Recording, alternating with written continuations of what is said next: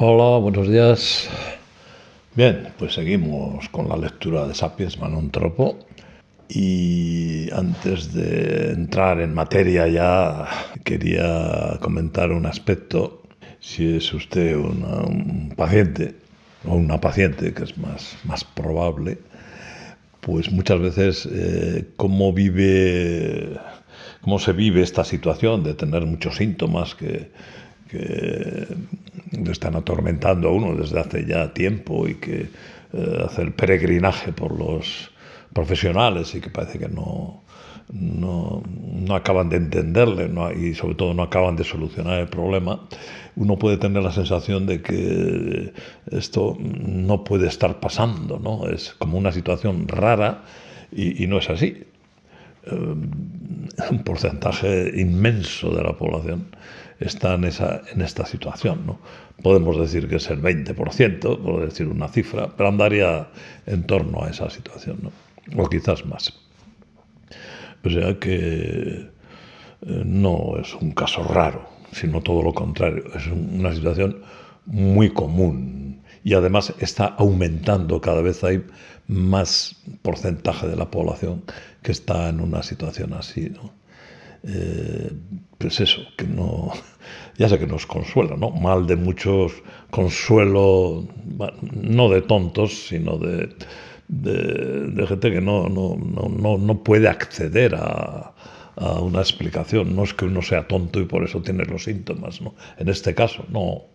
Uno es una víctima de una situación en la cual, en todo caso, si hay ignorancia o eh, no es en los pacientes, en el ciudadano, sino en los que tenemos la responsabilidad de, de solucionar estas cuestiones, que somos los profesionales, que nos hemos dedicado a estudiar el organismo comprenderlo para luego poder aportar explicaciones y soluciones a los problemas que este organismo genera al individuo, no, no solo a los problemas que el individuo genera al organismo. Aquí no estamos ante esa situación. Los síntomas no son la consecuencia de un individuo que está machacando y maltratando a su organismo, sino que son las consecuencias de un organismo que está maltratando y está machacando al individuo, que es distinto. Entonces, el individuo no tiene por qué conocer la complejidad del organismo. Eso es una responsabilidad nuestra.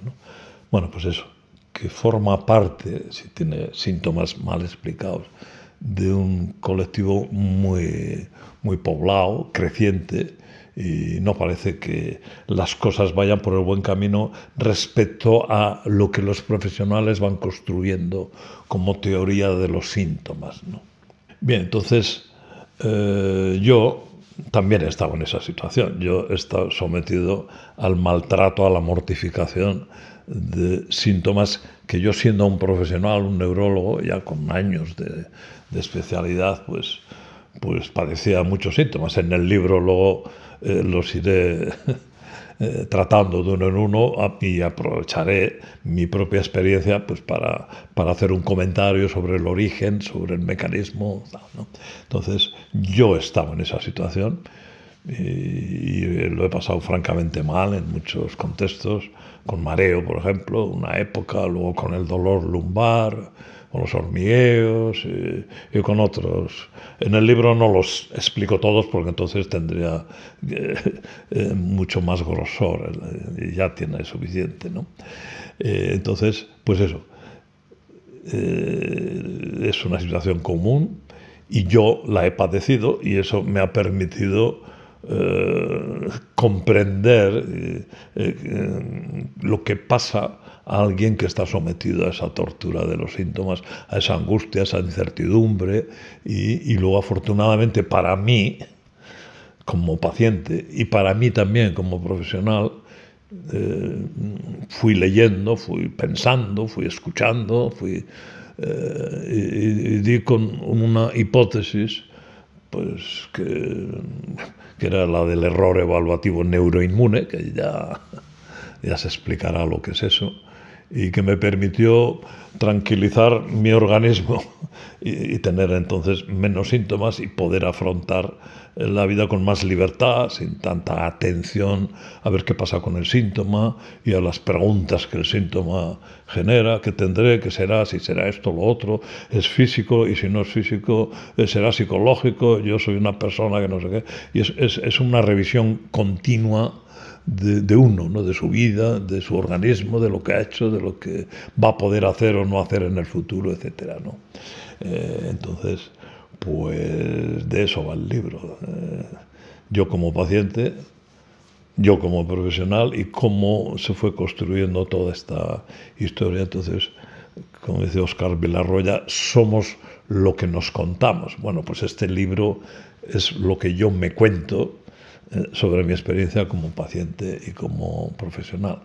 Y espero que eso por lo menos eh, no solo sea sirva de consuelo, porque no es la pretensión del libro consolar a nadie con, con, eso de que pertenece a un colectivo amplio de gente, sino darle una base de conocimiento para que desde ese conocimiento pues pueda empezar a gestionar eh, su relación con su organismo de otra manera distinta con mucho más información y con mucho menos miedo, con más libertad en definitiva.